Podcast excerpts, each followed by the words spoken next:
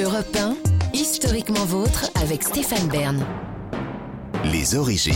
Pour clore cette émission, on remonte aux origines, toujours avec Jean-Luc Lemoyne et Philippe Charlier, mais surtout maintenant avec vous, David Cassel-Lopez, et vos ascenseurs.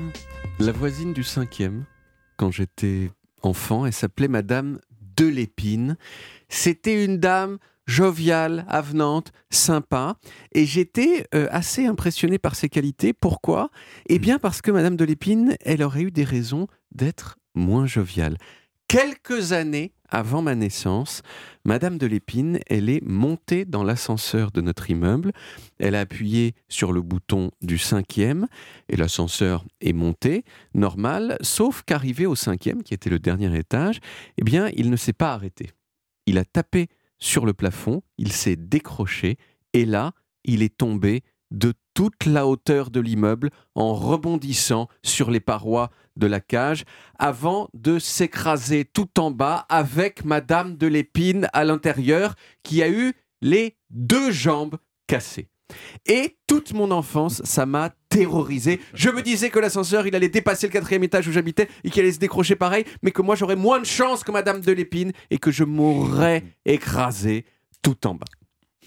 Bon, cette histoire, elle est d'autant plus étrange que ce qui a permis la commercialisation à grande échelle des ascenseurs, y compris celui de l'immeuble où j'habitais quand j'étais petit, c'est précisément la quasi-garantie que ce genre d'accident n'arrivera jamais.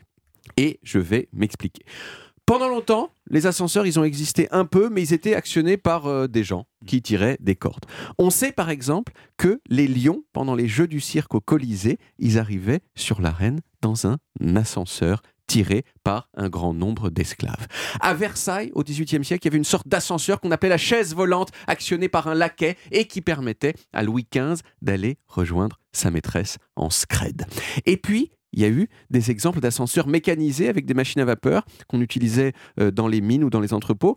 Mais dans l'ensemble, euh, personne n'était encore chaud pour mettre sa vie entre les mains d'un treuil et d'une corde, notamment parce qu'il y avait pas mal d'accidents et de personnes décédées quand les ascenseurs lâchaient dans ces mines.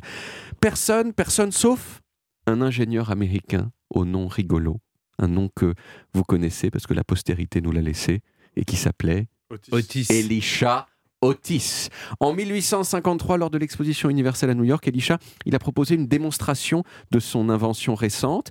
Il se mettait sur une plateforme et il demandait à un assistant de tirer une corde pour élever cette plateforme avec Elisha dessus jusqu'à 15 mètres de hauteur.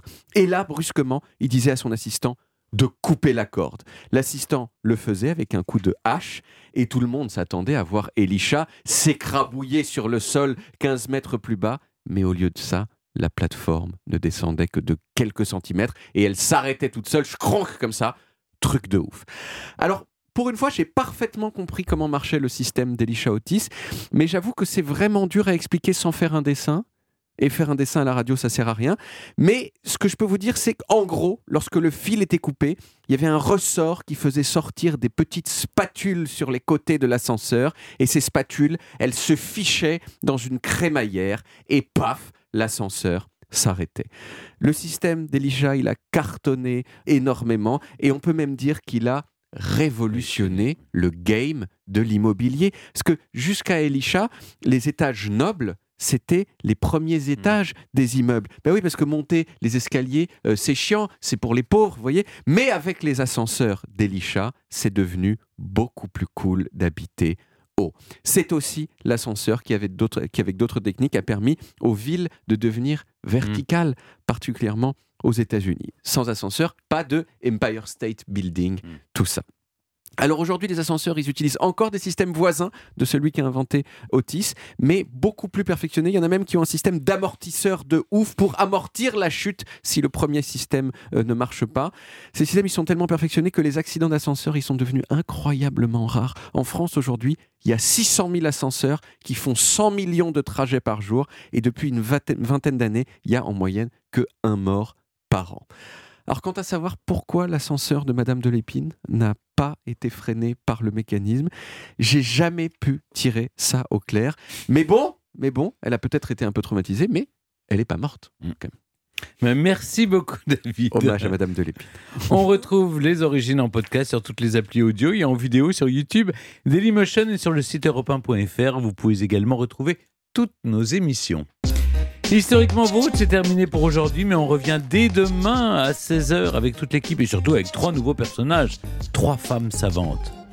Mileva Einstein, la scientifique restée dans l'ombre de son mari, un certain Albert, je crois. Puis Angélique Ducoudray, la première sage-femme de l'histoire qui a inventé un mannequin obstétrique pédagogique pour apprendre le métier. Et vous, Jean-Luc, vous nous raconterez une savante plus vivante, une chercheuse en intelligence artificielle. Oui, le temps de trouver comment la raconter et d'apprendre à bien prononcer son nom aussi. Je vous présente Timnit Gebrou demain. Ah, parfait, on sera là. J'espère que vous aussi, chers auditeurs. À demain, les amis. Retrouvez Historiquement Vôtre tous les jours de 16h à 18h sur Europe 1 et en podcast sur europe1.fr.